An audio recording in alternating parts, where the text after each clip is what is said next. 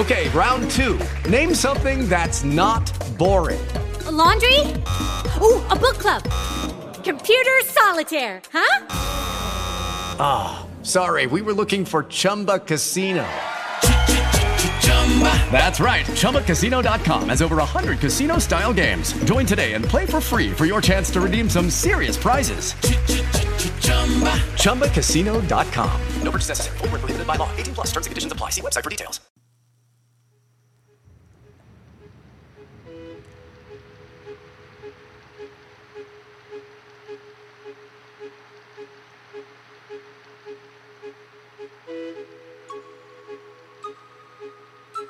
Bienvenidos a Cuentos de la Cuarentena, una producción artesanal de lapayolaradio.com. Hoy les presentamos La marea es puntual de Siegfried Lenz. Primero apareció el marido. Lo vio salir solo de la casa baja techada de caña detrás del dique, el gigante de rostro triste. Llevaba sus altas botas impermeables de siempre y la chamarra gruesa con el cuello de piel. Desde la ventana observó cómo se lo subía.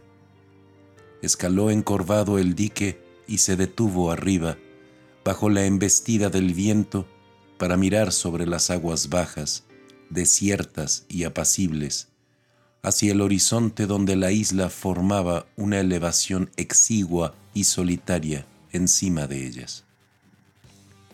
Sin despegar los ojos de ésta, bajó del dique por el otro lado, desapareció por un momento detrás del talud verde y volvió a aparecer abajo, junto a la hilera de estacas de fierro cubiertas de algas que se extendía desde la costa. Un montón de piedras señalaba su fin. El hombre se agachó, se deslizó por la orilla salpicada de piedras y paró sobre la blanda superficie gris entre los canales trazados por el agua durante su retirada y las huellas precisas de las lombrices de lodo caminó sobre el mullido suelo, la tierra que pertenecía al mar. Rodeó un canal inerte, una fosa de agua negra que se extendía como para hacer recordar a la marea que al cabo de seis horas debía volver y absorberla bajo el ascenso de su corriente. Caminó entre el olor a algas y a podredumbre, detrás de las aves marinas que en ángulo agudo bajaban sobre los canales y daban pasitos cortos para hurgar con rápidos picotazos. Fue alejándose cada vez más de la orilla hacia la isla sobre el horizonte, encogiéndose como todos los días cuando recorría un punto errante sobre el llano oscuro cubierto por el vasto cielo gris del norte. Le quedaba hasta la marea. Desde la ventana vio, entonces, a la mujer.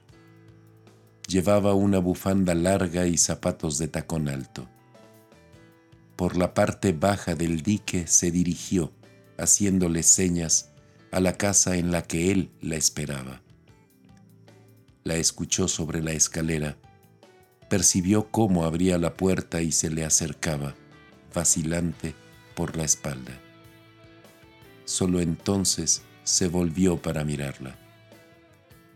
Tom, dijo ella. Oh, Tom. Y trató de sonreír mientras se acercaba a él alzando los brazos. ¿Por qué no lo acompañaste? preguntó él.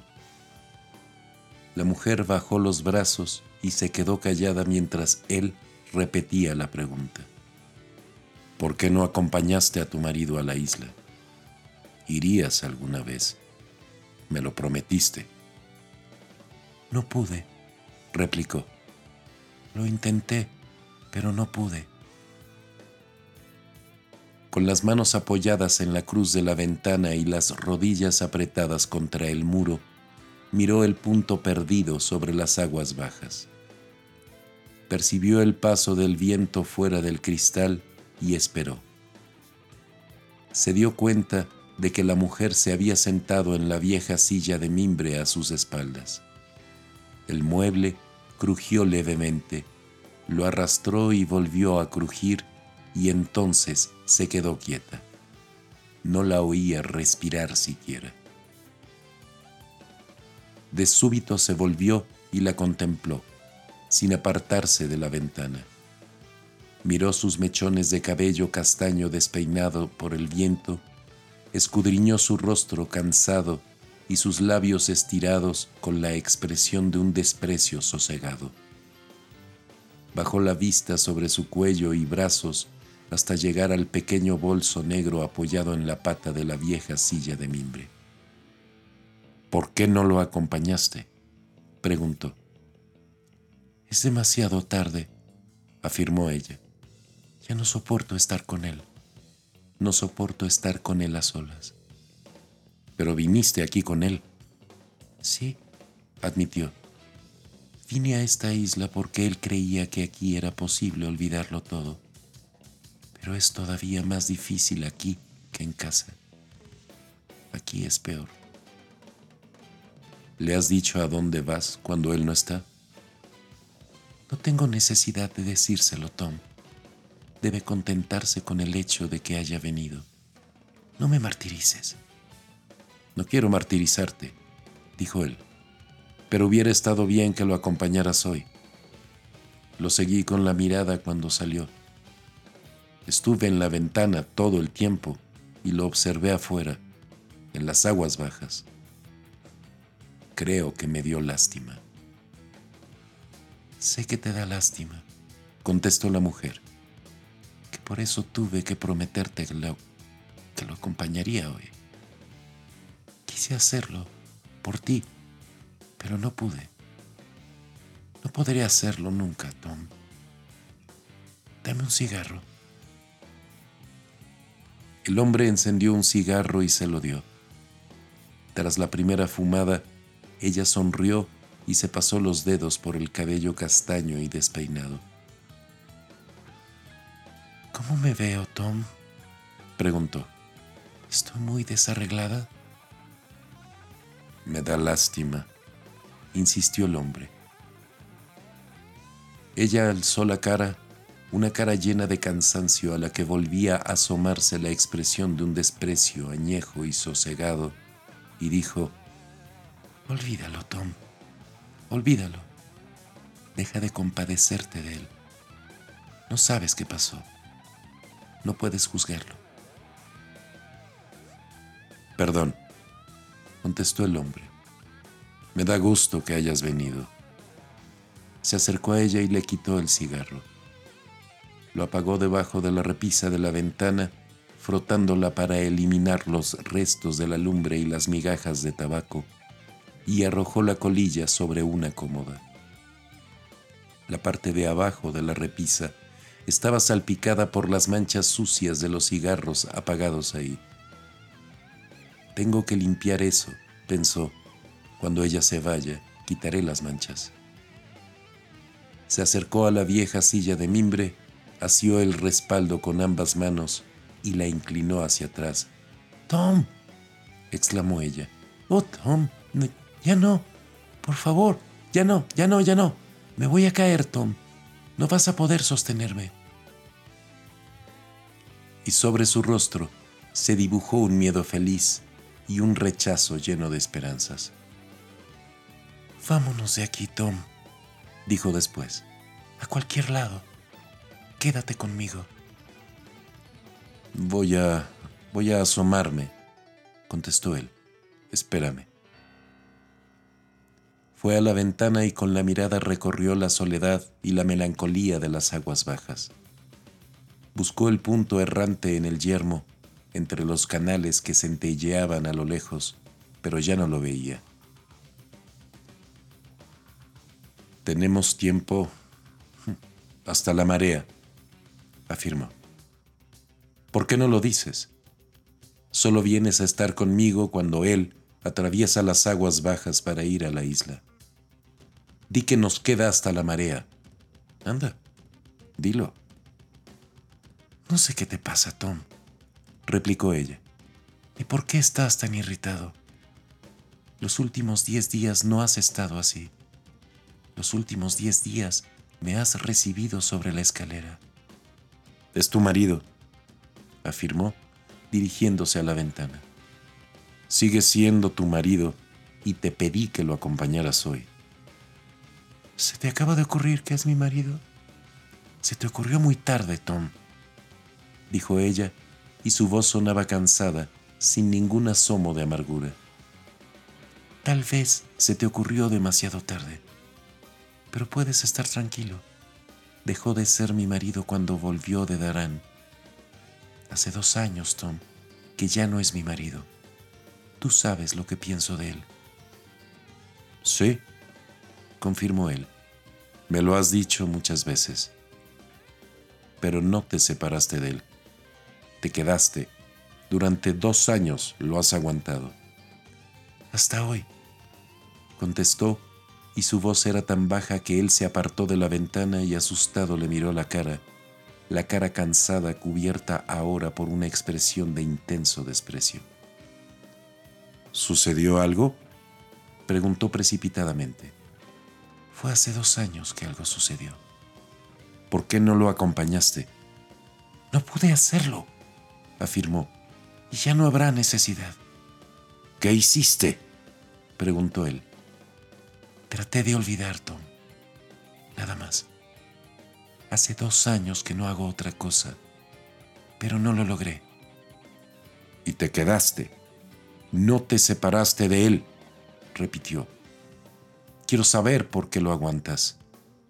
Tom, empezó ella y sonaba como una última y resignada advertencia.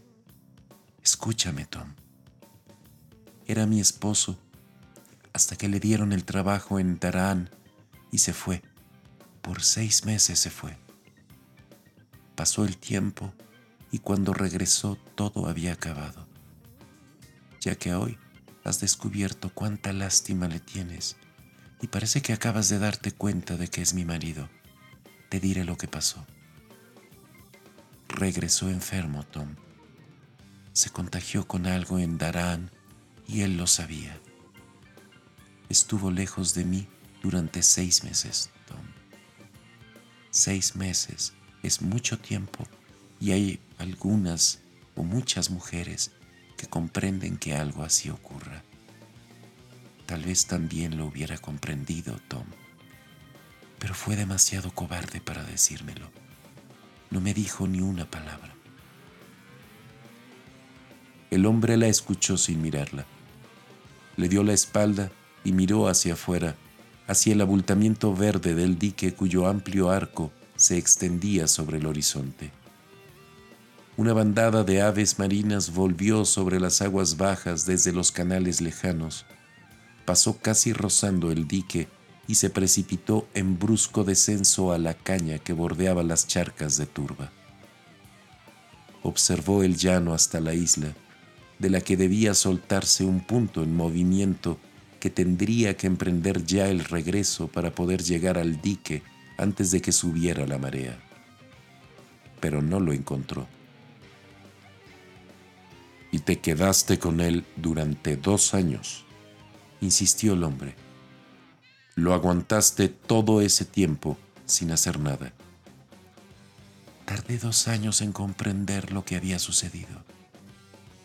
Hasta la mañana de hoy cuando debía acompañarlo me di cuenta, Tom, y sin habértelo propuesto, me ayudaste. Por lástima o por remordimientos, me pediste que lo acompañara. Todavía no aparece, señaló el hombre. Para poder llegar a tiempo antes de la marea, ya debía haber aparecido. Abrió la ventana, la afianzó contra el viento con un gancho de hierro y miró por encima de las aguas bajas. Tom, Tom, dijo ella, vámonos de aquí, a donde sea. Hagamos algo, Tom. He esperado mucho tiempo. Te has engañado durante mucho tiempo, afirmó él. Trataste de olvidar algo, pero sabías que no sería posible. Sí, admitió. Sí, Tom. Nadie puede olvidar una cosa así. Si me lo hubiera dicho en cuanto regresó, todo habría sido más fácil. Lo hubiera comprendido, tal vez con una sola palabra que me dijese. Dame los binoculares, pidió. La mujer quitó los binoculares del poste de la cama y se los entregó dentro del estuche de piel. Él lo abrió, levantó los binoculares y revisó las aguas bajas en silencio. No lo encuentro, declaró. Y desde el oeste se acerca la marea. Vio cómo desde el oeste se aproximaban los largos impulsos de la marea, cómo el agua se extendía, baja y poderosa, sobre la arena. Se adelantaba y se detenía por un instante como para recobrar el aliento, y luego se derramaba sobre los surcos y los canales para surgir otra vez, espumosa, hasta alcanzar la hilera de estacas de fierro, donde se acumuló, subió y siguió por la pendiente inclinada y rocosa de la orilla, cortando la superficie oscura del fondo hacia el este. La marea es puntual, afirmó. Tu marido también lo ha sido siempre, pero ahora no lo veo. Vámonos de aquí, Tom. A cualquier lado. Ya no va a llegar. ¿No oyes lo que te digo? La marea le cortó el camino, ¿entiendes? Sí, Tom. Todos los días regresó a tiempo, mucho antes de la marea. ¿Por qué no llegó hoy? ¿Por qué? Por su reloj, Tom, le dijo la mujer. Hoy trae atrasado el reloj.